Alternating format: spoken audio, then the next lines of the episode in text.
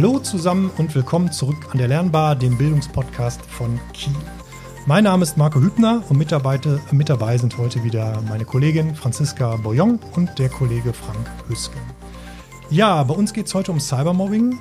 Ähm, ja, und wir werden dieses äh, äh, spannende Thema grob in drei Blöcke teilen. Ähm, Im ersten eher allgemeinen Block, da geht es äh, um die Frage, was versteht man genau unter Mobbing und äh, dem Unterschied halt äh, speziell zu Cybermobbing. Im zweiten Teil ähm, nehmen wir so ein bisschen die Schulen in Fokus. Da gucken wir, äh, behandeln wir so Fragen wie zum Beispiel Lehrer damit umgehen sollten. Und im letzten Block gehen wir dann noch mal kurz auf die möglicherweise strafrechtlichen Folgen von Mobbing ein. Äh, ja, und da wir ja alle keine wirklichen Experten auf dem Gebiet sind, haben wir uns heute einen Gast eingeladen. Herrn ähm, Hans-Jürgen Hülsbeck, Kriminalhauptkommissar beim Landeskriminalamt in Nordrhein-Westfalen. Hallo, Herr Hülsbeck. Ja, hallo. Ja, wir freuen uns sehr, dass Sie da sind und äh, würden Sie vielleicht auch noch kurz zwei Sätze zu sich sagen? Ja, gerne. Äh, also erstmal freue ich mich auch, dass ich hier sprechen darf. Ich selber bin seit äh, sechs Jahren jetzt im Landeskriminalamt Nordrhein-Westfalen, die letzten drei Jahre davon äh, in der Verhaltensprävention tätig. Und äh, genau da ist mein äh, Sachgebiet, ist also Cybercrime, Bekämpfung von Cybercrime und dazu gehört auch der Bereich Cybermobbing. Okay, vielen Dank. Ja, dann würde ich gerne direkt mal mit einer ersten Frage starten. Wir haben ja gehört, es soll vielleicht auch erstmal allgemein um das Thema Mobbing gehen. Ähm, ab wann würden Sie sagen, spricht man denn von Mobbing? Wo beginnt es? Ja, Mobbing ist ja, äh, gibt es ja schon ganz lange. Also Mobbing gibt es auch schon seitdem, da gab es das Wort Mobbing noch gar nicht. Ja. Äh, das ist ja die Abgrenzung von dem normalen Ärgern. Was machen wir? Wir triezen einen in der Schule oder äh, es geht dann schon ins Persönliche rein. Und genau da ist der Unterschied, wenn es ins Persönliche reingeht, wenn Folgen da sind, sehr oft psychische Folgen, auch bei demjenigen, der gemobbt wird, dann sprechen wir schon von Mobbing. Das heißt, es geht also über einen längeren Zeitraum, es hat Folgen, es ist eine Ausgrenzung für denjenigen, der gemobbt wird. Und dann ist es schon in dem Bereich, wo wir uns Sorgen machen müssen und wo wir Hilfe anbieten müssen. Mhm. Ähm, wie, wie entsteht Mobbing? Kann man, gibt es da, gibt's da irgendwie ähm, Gibt es da irgendwie ähm, Ideen, ähm, wie, wie, wie sowas passiert oder wie man Mobbing-Opfer wird? Das ist das vielfältig. Also äh, es kann ganz spontan sein. Da, da, kommt jemand Neues in die Klasse, der wird einfach, der wird nicht akzeptiert und den wollen wir nicht. Und dann sucht man sich irgendeine Schwäche aus, eine vermeintliche Schwäche. Und wenn es nur die Brille ist, die derjenige trägt, mhm. und einen alten Begriff, den kennen viele auch noch, äh, guckt ja mal die Brillenschlange an mhm. und dann geht es los. Und dann wird darauf genau äh, ja, rumgehackt, mehr oder weniger, oder übergewichtig oder was auch immer. Oder derjenige, der auf einmal nur Einsen und Zweien schreibt, das ist der, äh, das ist der Streber, das ist der Lehrerliebling. Mhm. Und dann kann sich das natürlich steigern. Braucht das Ganze eine Gruppendynamik oder können das doch einzelne Täter sein, die das Opfer dann mobben? Also es ist schon äh, eine grundsätzliche Gruppendynamik dabei. Äh, mhm. Äh, durchaus muss der Anfang nicht von der Gruppe kommen, sondern ein Einzelner oder eine Einzelne, die sagt, da passt mir irgendwas nicht, das stinkt mir, das stört mich. Das kann auch die ehemals beste Freundin sein, die, wo der Freund vielleicht ausgespannt worden ist, die sagt, so, den mache ich jetzt fertig oder die mache ich jetzt fertig. Und dann äh, versucht man natürlich, die Gruppe um sich zu scharen, dass man ja, Mittäter, Mitwisser kriegt, die dann auch heftig mitmachen und draufhauen. Mhm. Und die Legitimation ist dann dadurch da, dass die Gruppe dann da ist und dass der Einzelne nicht, nicht mehr der Täter ist, sondern die, die Gruppe der Täter ist und das legitimiert, so legitimiert sich das für die Gruppe oder wie darf ich mir das vorstellen? Also wir haben schon festgestellt, von der Legitimation ist äh, fehlendes Unrechtbewusstsein. Mhm. Ja, wir haben doch gar nichts gemacht. Wir haben mhm. doch gar nichts gemacht. Wir haben doch einfach nur ein bisschen mitgemacht. Und äh, der oder diejenige war doch derjenige, der mit allem angefangen hat. Äh, und da ist also schon fehlendes Unrechtbewusstsein. Und äh, oftmals ist die Legitimation auch, ist derjenige doch selber schuld. Mhm. Weil dann wird irgendwo etwas umgedreht und wird gesagt, ja, der hat ja auch dem die Freundin weggenommen mhm. oder so. dann ist er selber schuld, obwohl äh, von Schuld möchten wir hier überhaupt nicht sprechen. Mhm. Insbesondere nicht beim Opfer. Ja, man mhm. ist ja manchmal auch, ich finde, man ist manchmal in so einem Dilemma, dass man da aber auch gar nicht so genau weiß, weil ich finde, es gibt ja immer so einen Unterschied zwischen jetzt Mobbing für mich oder eben einfach jetzt, ähm, wie, ja, wie sagt man, unsympathisch sein, sagen wir mal. Weil man, man ist immer in so einem Dilemma, wenn man jetzt eigene Kinder hat. Ja, man versucht ja erzieherisch immer zu sagen, wenn da äh, das Kind nach Hause kommt und sagt, pass auf, da war ist das und das vorgefallen und ähm, ich mag die jetzt nicht mehr oder wie auch immer, dass man dann sagt, ja, nee, vertragt euch mal wieder, weil man möchte nicht, nee, da, das hat die bestimmt nicht so gemeint oder wie auch immer. Und ähm, ich finde das immer so ein, so, ein, so, ein, so ein schmaler Grad, weil ich kann ihr auch nicht vorschreiben, sie soll sich jetzt, sie soll jetzt alle sympathisch finden. Ja, weißt wobei, du, ich meine? wobei sympathisch finden und jetzt systematisch ärgern und jemanden fertig machen. Ja, entsteht schon das daraus? Das meine ich jetzt. Weißt du, wo, wo fängt das an, das ganze Wo Ding? bekommt man als, als Eltern das überhaupt mit? Das ist ja dann auch der nächste Punkt, wo wo wir gleich dann nochmal drüber sprechen. Wie bekommt man das als Lehrer mit? Wie bekommt man es als Eltern mit? Wie kann man einschreiten? Wie kann man schützen? Denn ich glaube, der entscheidende Punkt ist ja vermutlich relativ früh zu erkennen, dass jemand ähm, gemobbt ist und Unterstützung und Hilfe braucht, damit sich das nicht zu sehr manifestiert. Gibt es einen Punkt, dass man sagt, wenn man rechtze das rechtzeitig erkennt, dann kann man das Schlimmste verhindern oder ähm, ist es schwierig, das von außen jetzt zu erkennen und, und da einzuschreiten? Also es ist schon fließend. Äh, Es gibt ganz deutliche Anzeichen. Es gibt ganz deutliche Anzeichen beim Opfer. Ähm, Wenn wir jetzt von Kindern oder von jungen Jugendlichen sprechen, dann ist es sehr oft auch äh, Schlaflosigkeit, ganz plötzlicher Notenabfall. Äh, Ein guter Schüler schreibt auf einmal nur noch Vieren und Fünfen, ähm, verstärkte Bauchschmerzen, Kopfschmerzen, eine Unlust in die Schule zu gehen.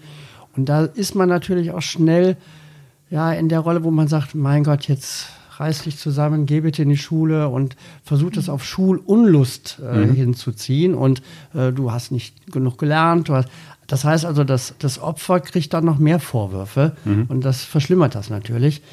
Es ist schon schwierig, die, genau die Situation zu treffen und zu finden. Ähm, da müssen wir noch viel an der, äh, ja, an der, am Bewusstsein arbeiten, aber auch an dem Bewusstsein der, der Opfer, dass sie also sich schneller öffnen. Aber da können wir gerne gleich nochmal drauf. Ist das denn Thema in der Schule? Also ist Cybermobbing Bestandteil des Unterrichtes oder auch Mobbing, dass man offen darüber spricht, wie man ähm, ähm, was, was Opfer durchleben oder, oder wie man sie davor schützt oder was Mobbing überhaupt ist? Ist das Bestandteil des Unterrichtes? Ähm, Ja, absolut. gehen, Äh, gehen Sie an die Schulen zum Beispiel und machen, machen etwas zu diesem Thema? Also ich persönlich nicht. Mhm. Äh, Das liegt aber an der Stelle, dass ich äh, beim Landeskriminalamt bin. Das machen aber ganz, ganz viele Kollegen, die in den einzelnen Kreispolizeibehörden sind. Die sind sehr gut vernetzt vor Ort. Die sind auch in Schulen, allerdings jetzt nicht als Lehrerersatz, weil das ist der Polizeibeamte nicht. Didaktik hat er nicht gelernt, aber der hat ganz andere Sachen gelernt, nämlich Prävention. Ähm, ja, wir geben die Hinweise, aber auch die Schule ist schon sehr gut aufgestellt. Das war vielleicht vor 20 Jahren noch nicht so der Fall. Äh, Im Curriculum ist es auch teilweise schon äh, vorhanden, also für die äh, Lehrerausbildung. Es ist ein Thema, definitiv.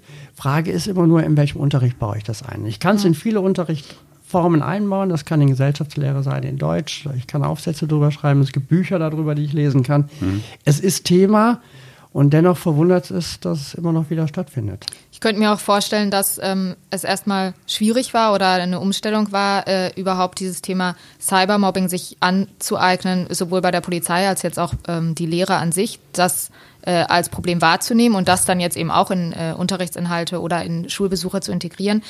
Vielleicht können wir darauf äh, jetzt mal noch eingehen, was genau Cybermobbing eigentlich ist und wie es sich von äh, anderen Mobbingarten abgrenzt. Da ist schon ein großer Unterschied. Ähm, man muss feststellen, dass also nach den neuesten Untersuchungen ja, bis über 80 Prozent äh, der Deutschen überhaupt oder weltweit äh, sich äh, täglich online bewegen. Das heißt, unser ganz normales analoges Leben hat sich in die virtuelle Welt verlagert. Äh, wir sprechen weniger miteinander, sondern wir schreiben miteinander. Äh, gucken Sie selber mal, fahren Sie mal mit öffentlichen Verkehrsmitteln. Da hat keiner mehr eine Zeitung in der Hand, sondern jeder hat sein Smartphone in der Hand und es wird getippt, es wird getickert.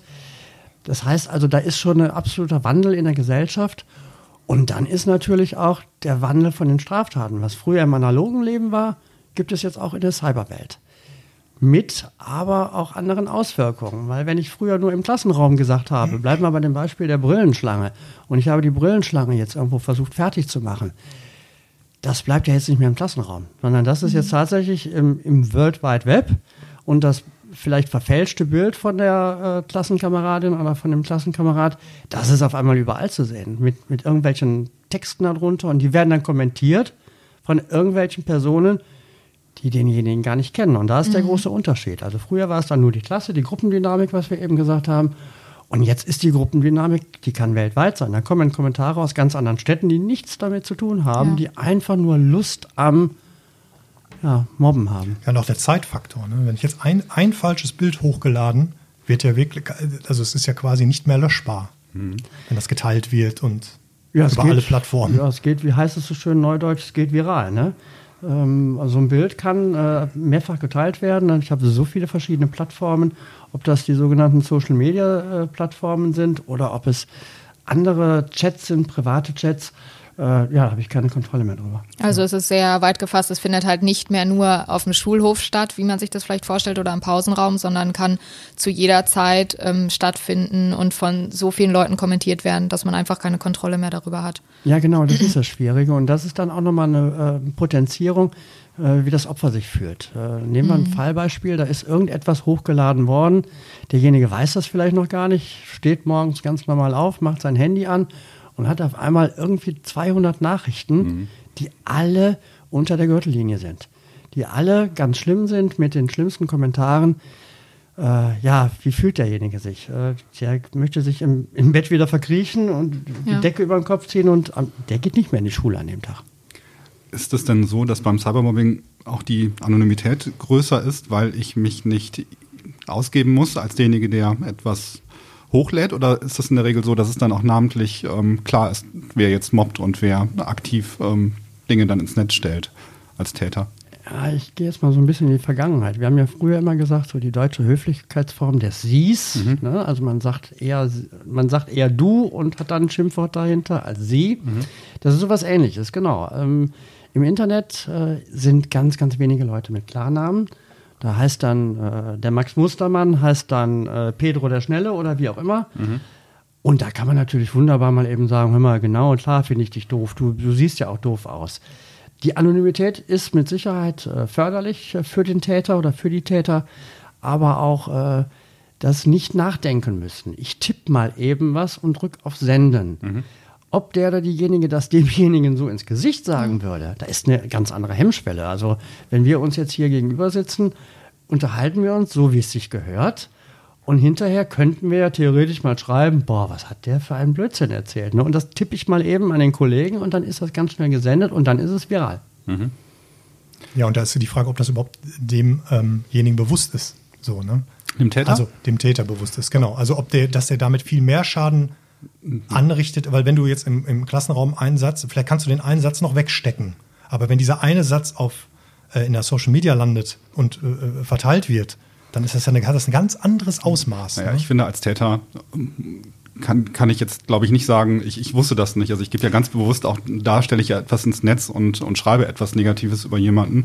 Und ähm, da würde ich also ähm, den Täter jetzt nicht schützen, schützen Nee, den wollen. Schutz nehmen will ich noch nicht. Nur die Frage ist halt, ob das jedem direkt so einfach bewusst ist wirklich, dass er damit sowas auslöst. Das ist halt die Frage. Ne? Ich glaube auch, dass die Hemmschwelle einfach viel geringer ist, wie Sie auch gerade schon sagten. Ich würde einer Person etwas äh, vielleicht niemals so ins Gesicht sagen, wie ich äh, meine, das jetzt mal eben zu tippen und wegzuschicken. Die Hemmschwelle ist einfach viel geringer. Da sitzt keine, keine Person vor mir, sondern ich tippe das in mein Handy ein oder in meinen Rechner und schick's weg und dann habe ich es vielleicht schon vergessen im nächsten Moment. Das ist, glaube ich, auch was ganz anderes. Absolut richtig. Ich glaube aber, wir müssen auch die Täter unterscheiden. Da ist der eine Täter, der es hochlädt. Das ist der richtig, der aktiv was macht, der irgendwo was hat. Und dann haben wir die ganzen vielen Mittäter. Die sind von der Wirkung her beim Opfer, das ist egal. Aber das ist natürlich viel leichter. Wir haben die eine aktive Handlung und es kann ja sogar passieren, dass der eine nur das eine macht und sich dann zurücklehnt und lächelt, was danach passiert und das ganz toll findet. Aber die vielen anderen, die auf den Zug aufspringen und sagen, ja, finde ich auch, finde ich auch. Und da ist das, was Sie gerade gesagt haben, da ist dann das Unrechtbewusstsein tatsächlich gar nicht mehr so da. Ja, aber das meinte ich exakt. Sieht er das, also kommt das aus Ihrer Erfahrung oft vor, dass derjenige das tut mit dem Bewusstsein und sich dann zurücklegt, weil er weiß, es kommt eine Lawine? Oder wird das nicht öfter unterschätzt? Doch, absolut. Genau das ist es. Das ist dann die, das, äh, das Vorhaben. Ich will einen fertig machen. Ich will ein Bild verfälschen. Ich kann ja auch, genau das geht ja auch. Ich habe ja viele, viele Möglichkeiten. Es gibt Apps dafür, um äh, Bilder äh, anders zu machen. Wir re- sprechen da von Deepfakes. Äh, da kann ich Videos aufnehmen. Äh, das ist so der Bereich Fake News. Das, die werden ja auch benutzt, um jemanden zu mobben, um Cybermobbing zu. Äh, da erstelle ich innerhalb von fünf Minuten jetzt ein Video von Ihnen. Das ist überhaupt kein Problem. Und das sende ich. Ich gehe einmal auf Senden, ja, und dann lehne ich mich zurück. Ich sag mal locker, hol mir eine Tüte Popcorn und guck, was passiert. dass sozusagen die Täter, die, die anfänglich eben tätig werden, mit dieser Unterstützung auch rechnen und ähm, sich dann auch vielleicht schon ausmalen, ja, das wird jetzt geteilt, das wird kommentiert, das wird geliked und sich dann eben ganz groß fühlen, weil sie diese Unterstützung vielleicht in der echten Welt nicht erfahren, wie wenn sie jemand anderen im Internet fertig machen. Genau so. Sie haben jetzt eben das Bild aufgemalt, ich wache morgens auf und ähm, sehe plötzlich, dass 200 ähm, Postings oder 200 Antworten auf eine Nachricht dann da sind. Was mache ich denn dann als, als derjenige, der das Opfer dieser Tat ist? Also genau das nicht, was ich dann eben gesagt habe, nämlich nicht die Decke über den Kopf ziehen und äh, mich verkriechen äh, oder den Kopf in den Sand stecken, sondern ich muss dann Hilfe holen. Ich muss Bewusstsein, muss, muss mein Bewusstsein schärfen, dass ich Leute um mich herum habe, die mir helfen. Mhm. Das sind in erster Linie, wenn wir von Kindern und Jugendlichen sprechen, das, das müssen die Eltern sein. Mhm. Da muss ich hingehen und muss mich öffnen und muss sagen, und bitte nimmt das jetzt nicht auf die leichte Schulter, guck dir das an. Mhm. Aber lieber lieber Löwenvater, liebe Löwenmutter, stürm du bitte jetzt auch nicht los. Das könnte es durchaus schlimmer machen, sondern ich möchte mit euch in Ruhe darüber sprechen. Was können wir dagegen machen? Und dann in Ruhe weitere Schritte machen. Und das ist dann der Vertrauenslehrer in der Schule, das ist der äh, Klassenlehrer, das kann auch noch die beste Freundin sein. Also da gibt es dann ganz, ganz viele Möglichkeiten. Mhm. Nur auf keinen Fall Kopf in den Sand und alles auf sich hineinprasseln lassen. Mhm. Gibt es denn an den meisten Schulen äh, extra, äh, wie sagt man, extra Leute dafür, die dafür abgestellt sind für das Thema? Also wie Vertrauenslehrer? Also, also ist das bekannt bei den Schülern, dass es da einen gibt? Also viel wir wissen, äh, das ist natürlich jetzt eine Frage, die tatsächlich eher Schule beantworten kann, aber wir wissen schon, dass äh, sehr viele Schulen so den Bereich des Streit Streitschlichters äh, sehr gut ausgebaut ah, ja, haben. Das, das, das sind dann ja. die eigenen Schüler, das ist so ein Mentorenkonzept, äh, das sind dann äh, ja, die, an die man sich wenden kann. Es gibt meines Wissens in jeder Schule einen Vertrauenslehrer. Also ich habe es mhm. noch nie erlebt, dass es den nicht gibt. Ja, und der Klassenlehrer, je nachdem wie äh, jung man ist, da ist ja noch das richtig gute Vertrauen auch zum Lehrer. Mhm. Da sollte man auf alle Fälle hingehen. Das heißt, die Eltern sollten sich dann zunächst an die Schule wenden oder an die Lehrer wenden und mit den Lehrern die nächsten Schritte ja, besprechen. Ja, auf, auf alle Fälle. Auf alle Fälle. Mhm. Okay. Jo, jetzt sind wir schon im zweiten Block, ne? So ein bisschen bei den Schulen. Genau. Ähm, die Frage ist ja als Lehrer, wann, wann muss ich anschreiten? Jetzt äh, kommt, kommt, die, kommt der Vater des ähm, äh, gemobbten Kindes dann äh, zu mir und berichtet, hat vielleicht die Ausdrucke dabei von, aus den, von den Internetpostings und kommt auf den Lehrer zu. Jetzt ähm, wird der Lehrer vielleicht mal, oder es wird für den Lehrer ja schwierig sein, erstmal festzustellen, kommt es dann aus der Schule oder ist es, ist es von den Schülern oder woher, woher kommt es? Das heißt, wie, mh, hm, was, was, was kann der, wie, wie, wie ordnet ein Lehrer das ein und, und welche Möglichkeit ähm, besteht dann, den, ähm, den Schüler zu schützen? Weil das, was im Internet passiert, ja, wie Sie eben sagten, anonym ist. Ähm, da fischt man ja so ein bisschen, vermute ich, im Dunkeln, weil man ja gar nicht genau weiß, wer ist es denn jetzt aus der Klasse oder aus der Stufe. Ja, der, das ist eine schwierige Situation für eine Lehrkraft mit Sicherheit. Aber ähm, egal jetzt mal, wo die Handlung war, ob das jetzt im Internet war, ob da direkt der Schulbezug war, ähm, der Schulbezug ist auf alle Fälle da, weil das Opfer nämlich ein Schüler ist. Mhm. Sein Schüler oder seine Schülerin ist. Und äh, da ist der Lehrer mit Sicherheit sensibel genug dafür, ja, ich sage jetzt mal einfach, äh, das Opfer in den Arm zu nehmen und ihm zu helfen. Mhm ist ja nichts anderes, wie wenn eine Schulhofprügelei ist. Dann geht man ja auch nicht hin und nimmt den Täter in den Arm und sagt, das hast du gut gemacht, sondern mhm. nimmt das Opfer in den Arm und sagt, so, wir beide reden jetzt mal, wie kann ich dir helfen? Und muss dann natürlich äh, gewisse Regeln einhalten, die es gibt. Es gibt aber auch genügend Hilfestellung für Lehrer, äh, dass sie dann Bescheid wissen. Mhm. Okay, ich habe so ein bisschen den Eindruck, äh, es hat sich da einiges ähm, getan, zumindest was die Sensibilität der Lehrer angeht, weil ich glaube, auch das Thema Mobbing haben früher viele Lehrer weggeschaut, weil sie gar nicht wussten, wie sie damit umgehen sollen. Ich glaube, inzwischen ist da eine höhere Sensibilität da, aber jetzt gibt es eben noch das neue Thema Cybermobbing, was natürlich dann nochmal ähm, heftiger ist. Die äh, Posts oder die Inhalte sind dann ja irgendwie im Internet. Das heißt, ähm, dann komme ich jetzt als Vater mit meinem Sohn oder alleine wieder nach Hause die Postings stehen ja nach wie vor da. Was mache ich denn damit? Kann man die löschen lassen oder wie kann ich dagegen äh, vorgehen? Es gibt vielfältige Möglichkeiten. Also wir von der Polizei raten auch in so einem Fall immer Strafanzeige zu erstatten. Mhm.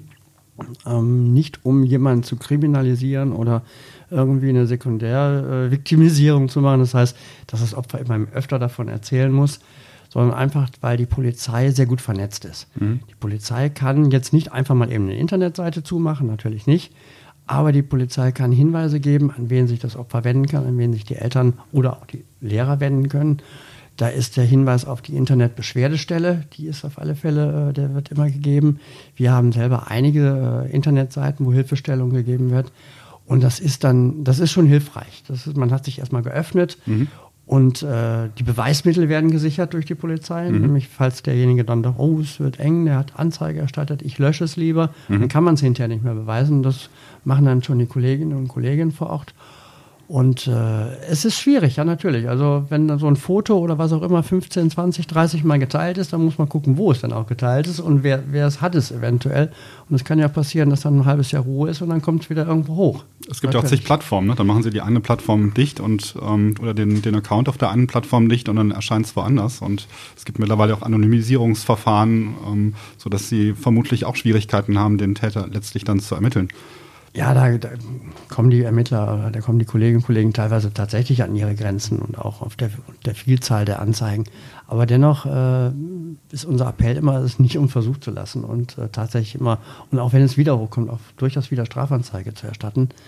Und äh, wie gesagt, der Hinweis zum Beispiel auf die Internetbeschwerdestelle. Äh, wenn, oder wenn ich auf ClickSafe auf die Seite gehe. Da sind so viele Hilfestellungen für die Opfer, für Angehörige, für äh, Erziehungsverantwortliche, für Lehrer. Ähm, da wird einem schon geholfen und da ist auch immer wieder der Hinweis, wie man das durchaus machen kann, dass man damit leben kann. Mhm. Mich, Nee, mach ruhig, mach ruhig. Äh, mich würde jetzt auch mal interessieren, wir haben jetzt ganz viel über die Opfer gesprochen, ähm, was ja auch das Wichtigste in dem Themenfeld ist, aber aus Ihrer Erfahrung, wie sollte denn mit einem Täter verfahren werden, wenn äh, diese Sache jetzt ähm, bekannt geworden ist und da auch Schritte eingeleitet worden sind, die beiden, ähm, also Opfer und Täter oder auch die Gruppen bleiben aber ja weiterhin vielleicht zusammen in der gleichen Klasse oder Berufsschulklasse, wie auch immer. Wie kann man jetzt mit dem Täter umgehen? Was ist da zu tun? Da gibt es vielfältige Methoden. Ähm, definitiv ähm, müssen wir auch versuchen, dass wir da nicht so eine Art, äh, dass, der, dass, es, dass der Täter stigmatisiert wird. Wir haben eben ja schon festgestellt, er weiß ja manchmal gar nicht, dass er wirklich mhm. Täter ist, im Zweifelsfall sogar Straftäter ist. Ähm, das muss ihm auch deutlich gemacht werden. Muss ihm, müssen Konsequenzen aufgezeigt werden. In der Schule ist das relativ einfach. Da kann der Lehrer hat ein ganzes äh, Portfolio von äh, Strafen, die ihm zur Verfügung stehen nach dem Schulgesetz. Da sind wir noch gar nicht im Strafverfahren. Mhm. Im Strafverfahren selber natürlich auch. Aber Sie haben vollkommen recht, die sind ja eventuell immer noch in der gleichen Klasse. Da kann man vielleicht überlegen, müssen die noch in der gleichen Klasse sein? Ne? Mhm. Kann vielleicht aber jetzt bitte nicht das Opfer aus der Klasse entfernen, sondern äh, kann der Täter dann aus der Klasse ja. entfernt werden zum Beispiel. Mhm. Ja, stimmt, der erste Reflex wäre wahrscheinlich, dass man das Opfer entfernt. Ne? Ja, und das ist dann die zweite Strafe. Ja, ich ja. habe doch nichts getan, der hat was getan und ich muss jetzt auch noch in eine andere Klasse. Ja, gibt es da eigentlich, kann man, wenn man jetzt merkt, da bahnt sich was an, gibt es da eigentlich was, was man raten kann, einem möglichen Opfer, was man präventiv tun kann? Ja, natürlich. Wir haben also da haben wir ganz spezielle äh, Internetseiten zu, die Polizei also selber. Äh, eine ist polizei-beratung.de. Die verlinken äh, wir auch in den äh, Shownotes. Mhm. Mhm. Ja, wunderbar. Oder Polizei für dich äh, genauso. Äh, Polizei für dich insbesondere ist jetzt, hören schon am Jargon, die, da werden die Opfer, Täter, die werden geduzt. Also das ist für 12- bis 15-Jährige. Mhm. Auch in der Jugendsprache geschrieben. Da wird genau erklärt, was man machen kann und auch was man präventiv machen kann.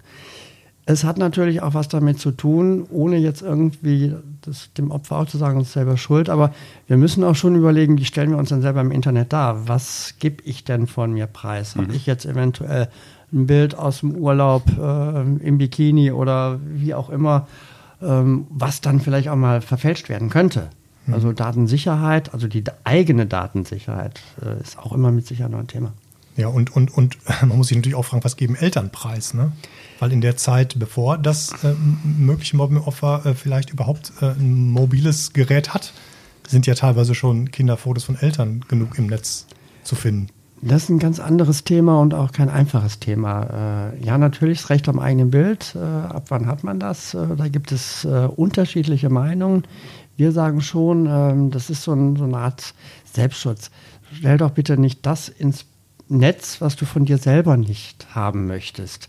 Also äh, ich kann mich an Bilder im Netz erinnern, wo das, wo Eltern ganz toll fanden, jetzt haben sie ihr kleines Kind da und äh, wie früher so am Töpfchen sitzen. Nehmen wir mhm. das mal als Beispiel. Und dann fragen wir mal Vater oder Mutter, möchtest du von dir so ein Bild auch im Netz haben? Dann sagen die natürlich nein. Und dann, ja, dann vielleicht ja. überlegen, ob das mit deinem Kind wirklich so ist. Oder man ändert auch mal die Einstellungen, wer es denn überhaupt sehen darf. Da gibt es ja auch vielfältige Möglichkeiten. Ja, weil auch, auch so ein Bild ist ja dann nach zehn Jahren im Zweifel noch da. Ja, natürlich. Ja, ganz klar. Natürlich. Das Internet vergisst nicht, wie man ja. immer so schön sagt. Das ist ja das ganz weite Thema Medienkompetenz. Ähm, zu erlernen, was ich ins Netz stelle und welche Folgen es haben kann. Und Datensparsamkeit auch zu, zu lernen. Und das muss man, glaube ich, auch in der Schule und auch die Eltern müssen das irgendwie vermitteln und auch vorleben natürlich. Ne? Medienkompetenz ist ganz wichtig. Also wir unterscheiden so ein bisschen zwischen Medienkompetenz, mhm. also da sind wir wieder bei der Didaktik, bei Lehrern und bei Eltern. Äh, und äh, der polizeiliche Auftrag hat die Mediensicherheit. Da sind wir dann bei äh, Datensparsamkeit mhm. und was daraus passieren kann. Mhm. Äh, auch äh, sich generell mal zu überlegen, wer sind meine Freunde auf, äh, also Freunde, ähm, Follower bei Facebook und Co. Das äh, fand ich nochmal einen ganz interessanten äh, Punkt, äh, wo ich mich vorbereitet habe, weil das tatsächlich manchmal so ist, dass man schnell auf ähm, Bestätigen klickt, wenn eine Abo-Anfrage kommt, ohne sich zu fragen, welche Person steckt überhaupt dahinter. Das ist vielleicht auch noch so ein Punkt, an den man äh, immer denken sollte im Internet. Es sollte auch kein Hype sein, äh, wer hat die meisten Freunde. Ja, ja, das stimmt. Ähm, eine Frage, die ich mir noch stelle, wenn ich jetzt, ähm, wenn ich Lehrer bin und ich ähm, habe jetzt Kenntnis davon, dass ein, mit ein Schüler gemobbt wird, ähm, gibt es aus Ihrer Sicht einen Punkt, wo ich als Lehrer die Polizei einschalten sollte, wo ich merke, ich kriege das selber nicht mehr geregelt, ich brauche eigentlich jetzt unterstüt auch Unterstützung und muss da jetzt ein etwas größeres Rad drehen? Oder ähm, denken Sie, dass die Kompetenz in den Schulen dann liegen muss und die müssen das dann vor Ort irgendwie lösen? Ja, das ist eine schon eine komplexere Frage. Also der Lehrer an sich ist ja auch nicht alleine. Der Lehrer hat auch noch eine Schulleitung. Schulleitung mhm. äh, hat eine Schulaufsicht. Äh, da finden auch interne Schulungen statt. Also wenn der Lehrer jetzt selber äh, noch keine Zusatzausbildung hat oder da noch nicht so Bescheid weiß, dann findet auch er erstmal Rat und Hilfe im Kollegium oder in der Schulleitung. Und äh, ja, natürlich, es gibt äh, gewisse Sachen, da ist die Polizei auf alle Fälle einzuschalten. Wobei wir jetzt äh, unterscheiden müssen. Äh, wir haben ein föderalistisches äh, Deutschland, also das nordrhein-westfälische Schulgesetz ist ein anderes als das bayerische. Deswegen kann man da jetzt ganz schlecht sagen, ab wann muss der Lehrer einschreiten, mhm. aber äh, oder die Polizei benachrichtigen, aber meine Meinung wäre da schon lieber einmal zu viel als einmal zu wenig. Mhm. Und wenn ich sehe, dass das äh, Kind also sich äh, selbst verletzt zum Beispiel schon als, als Tathandlung oder äh, dass es so schon in die, in die, Psyche reingeht, dass es schon krank wird, mhm. dann spreche ich ja schon auch von durchaus einer möglichen Körperverletzung, die mhm. dadurch entstanden ist, also mittelbar durch die Tathandlung des Mobbens. Mhm. Und dann äh, ist der Weg zur Polizei überhaupt nicht äh, also das sollte auf alle Fälle gemacht mhm. werden. Das, was da so unterwegs ist an, an Posts ähm, im Cyberspace, ähm, sind, das, äh, sind das Videos, sind das ähm, Bilder oder was ist das größtenteils, was dort ähm, stattfindet an Mobbing? Das hat sich natürlich auch äh, verändert äh, innerhalb der letzten Jahre. Also wir haben äh, von den Videos oder Videokonferenzen haben wir vor fünf Jahren noch nicht gesprochen. Von, von Smartphones äh, haben wir vor 15 Jahren noch nicht gesprochen. Das heißt also, das, was alles Früher gab es Textnachrichten, da waren es Texte. Jetzt mittlerweile gibt es Videos, die mhm. dann auch äh, durchaus äh, verfremdet worden sind. Also das ist vielfältig und steigert sich immer mit der Qualität äh, des Angebots, was, was derjenige hat. Findet das ähm, das Mobbing in der Schule und das Cybermobbing, ich meine, jetzt hat jeder ein Handy, ein Smartphone inzwischen, alle Schüler haben in der Regel ja auch ein Smartphone, werden dann Aufnahmen in der Schule gemacht? Also würde es helfen, wenn man sagt, wir ähm, ändern die Regeln, dass Smartphones ähm, auf dem Schulgelände nicht eingesetzt werden dürfen? Ist das überhaupt möglich? Also im Unterricht kann ich mir vorstellen, geht das? Auf dem Pausengelände wird es dann schon wieder schwieriger. Ähm, das ist durchaus ein Ansatz, den also viele Schulen äh, wählen. Äh, die sagen ganz einfach, wir haben die Hoheit bei uns in der Schule, wir haben das Hausrecht, wir können eine Schulordnung machen und da gibt es durchaus auch Schulordnungen, die ein komplettes äh, Handyverbot äh, innehaben oder die dann zum Beispiel sagen, wie Sie eben schon richtig gesagt haben, im Unterricht auf keinen Fall. Wir wollen nicht, dass heimliche Filmaufnahmen da stattfinden aber okay, in der Pause dürft ihr. Aber wenn wir dann feststellen, dass ihr jemand heimlich aufnehmt, dann können wir euch auch das Smartphone wegnehmen. Also da gibt es schon vielfältige Möglichkeiten, die immer zum Schutz der Kinder und Jugendlichen dann auch natürlich ausgenutzt werden sollten. Mhm. Okay. Ja, spannend. Was, ich schau mal auf meinen Fragenkatalog, was wir noch so, ähm, was wir noch so an Fragen haben. Mobbing als Unterrichtsthema hatte ich eben schon mal ähm, angesprochen. Das ist wahrscheinlich etwas, was im, im Bereich Medienkompetenz auch dann irgendwie ähm, stattfinden kann, dass man das dann entsprechend mitbehandelt, weil ähm, wenn ich sparsam mit, mit Daten umgehe, dann biete ich vermutlich auch weniger ähm, Angriffsfläche wann der Lehrer einschreiten soll, hatten wir auch. Ich weiß nicht, Franzi, hast du noch offene Punkte auf deinem ja, ich wäre jetzt gerne auf den dritten Block eingegangen. Mhm. Ähm, strafrechtliche Folgen von Mobbing auch jenseits der Schule. Äh, da fand ich spannend, vielleicht können Sie dazu was sagen, dass Cybermobbing an sich gar kein eigener Straftatbestand ist, sondern eben ähm, Straftaten beinhalten kann. Da haben Sie vollkommen recht. Äh, es gibt durchaus Stimmen, die sagen, wir brauchen einen Cybermobbing-Paragraphen. Aber wenn man, dann muss man wieder gucken, was ist es denn, was beinhaltet mhm. es denn? Äh, wir sprechen auf der einen Seite von der Beleidigung. So, Beleidigung kann analog äh, stattfinden, wie wir eben schon gesagt haben, die kann aber auch im Internet stattfinden. Aber es bleibt eine Beleidigung. Ja. Beleidigung ist ein Straftatbestand. Und das zieht sich jetzt durch wie ein roter Faden. Das ist bei der üblen Nachrede so, das ist bei der äh, bei allen anderen Straftaten so. Und gewisse Sachen, so Verletzung des äh, Rechts am eigenen Bild, das ist ja schon so was Typisches. Ne? Das gab es früher auch schon, aber das hat sich jetzt mehr ins Digitale auch äh, gewandelt. Aber das sind alles Straftaten, die schon bestehen. Man muss nur bei vielen betrachten, das sind Antragsdelikte. Antragsdelikte heißt, äh, da muss auch ein Strafantrag gestellt werden. Mhm. Das sollten dann die Eltern machen oder die Erziehungsverantwortlichen oder der Geschädigte selber, sofern er schon volljährig ist. Und dann äh, verfolgt die Polizei das und die Staatsanwaltschaft das auch. Und nur so hat man ja auch die Chance, dass überhaupt äh, Beiträge oder Fotos gelöscht werden, richtig? Also dass dieses, dieses Recht auf Löschung und ähm, Recht an eigenem Bild, das kommt dann erst zum Tragen, wenn ich tatsächlich das zu einer Anzeige bringe? Nein, da reden wir schon von zwei verschiedenen Verfahren. Das eine okay. ist äh, das reine strafrechtliche Verfahren, mhm. da wird ermittelt, wer der Täter ist. Und der Täter wird sanktioniert äh, durch verschiedene Möglichkeiten, die es da mhm. gibt. Das andere ist schon eher das Zivilrechtliche. Das ist eine mhm. Unterlassung, äh, dass der Täter dazu aufgefordert wird, etwas zu löschen. Äh, das ist kein Strafrecht. Okay. Mhm. Okay. Sind die Täter in einem, wie alt sind Täter im Schnitt? Ähm, sind die schon in einem Alter, wo man sie strafrechtlich dann auch belangen kann? Also wir sprechen ja äh, mittlerweile im wievielten Jahr von Cybermobbing. Das heißt also, viele Täter sind mittlerweile älter geworden. Die mhm. haben nämlich nicht aufgehört. Äh, die sind also jetzt auch schon nicht mehr Schüler einer normalen äh, Sek 1 oder Sek 2 Schule, sondern sind auch jetzt im, im, Berufsleben, sind Auszubildende oder sind ganz normal. Also Cybermama hat sich ja schon verlagert.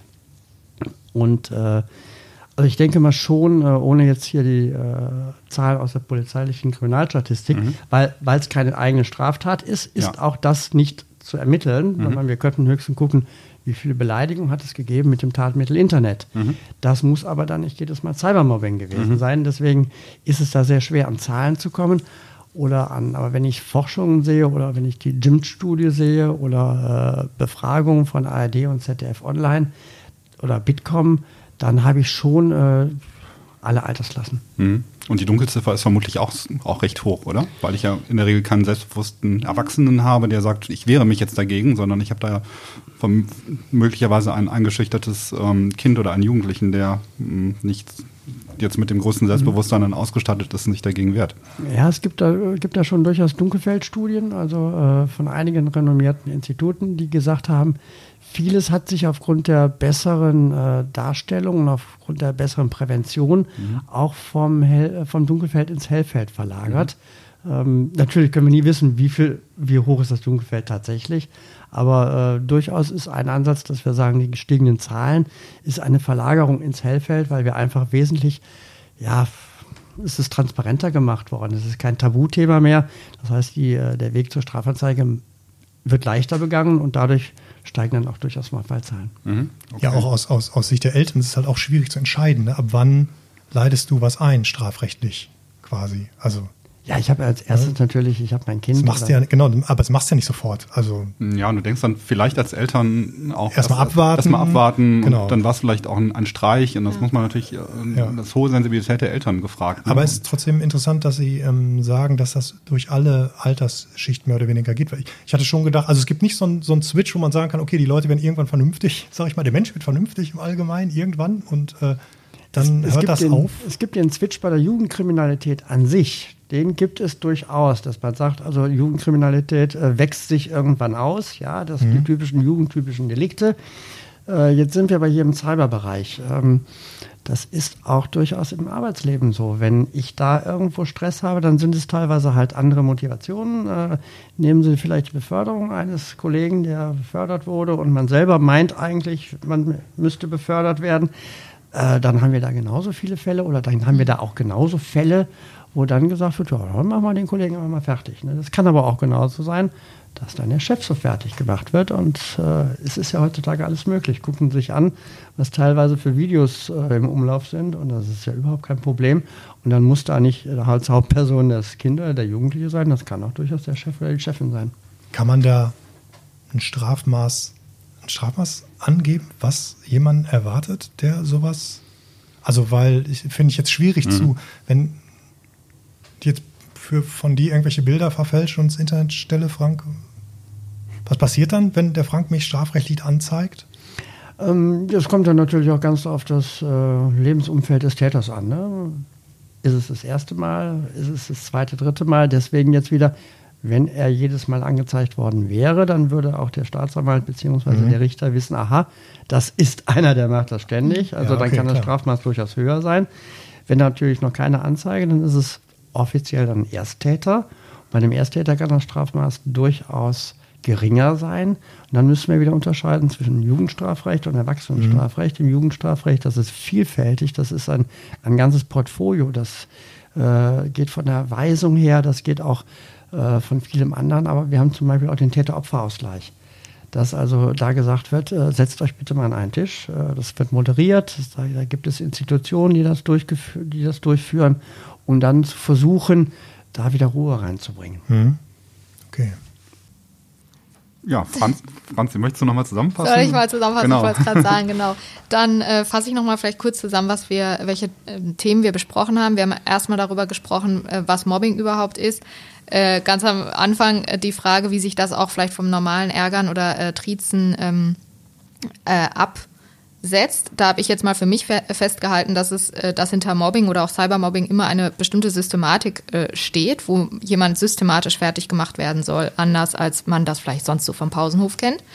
Ähm, Cybermobbing, äh, interessant dabei, dass Cybermobbing einmal dadurch auch unterstützt wird, dass man im Internet sich ähm, weitestgehend anonym bewegt, dass man rund um die Uhr aktiv sein kann und äh, eben das Internet keine Öffnungszeiten kennt und ich jemanden zu jeder Tageszeit auch mit äh, Nachrichten bombardieren kann. Aber auch, dass ich ähm, ein großes Publikum hinter mir herziehen kann und Social Media eben die Möglichkeit bietet, dass andere meine äh, Beleidigungen ähm, unterstützen, kommentieren und weiterverbreiten. Ganz wichtig hierbei aber auch, wie man sich jetzt überhaupt schützen kann, was man tun kann, welche Rolle auch äh, Lehrer oder Eltern spiel, ähm, spielen.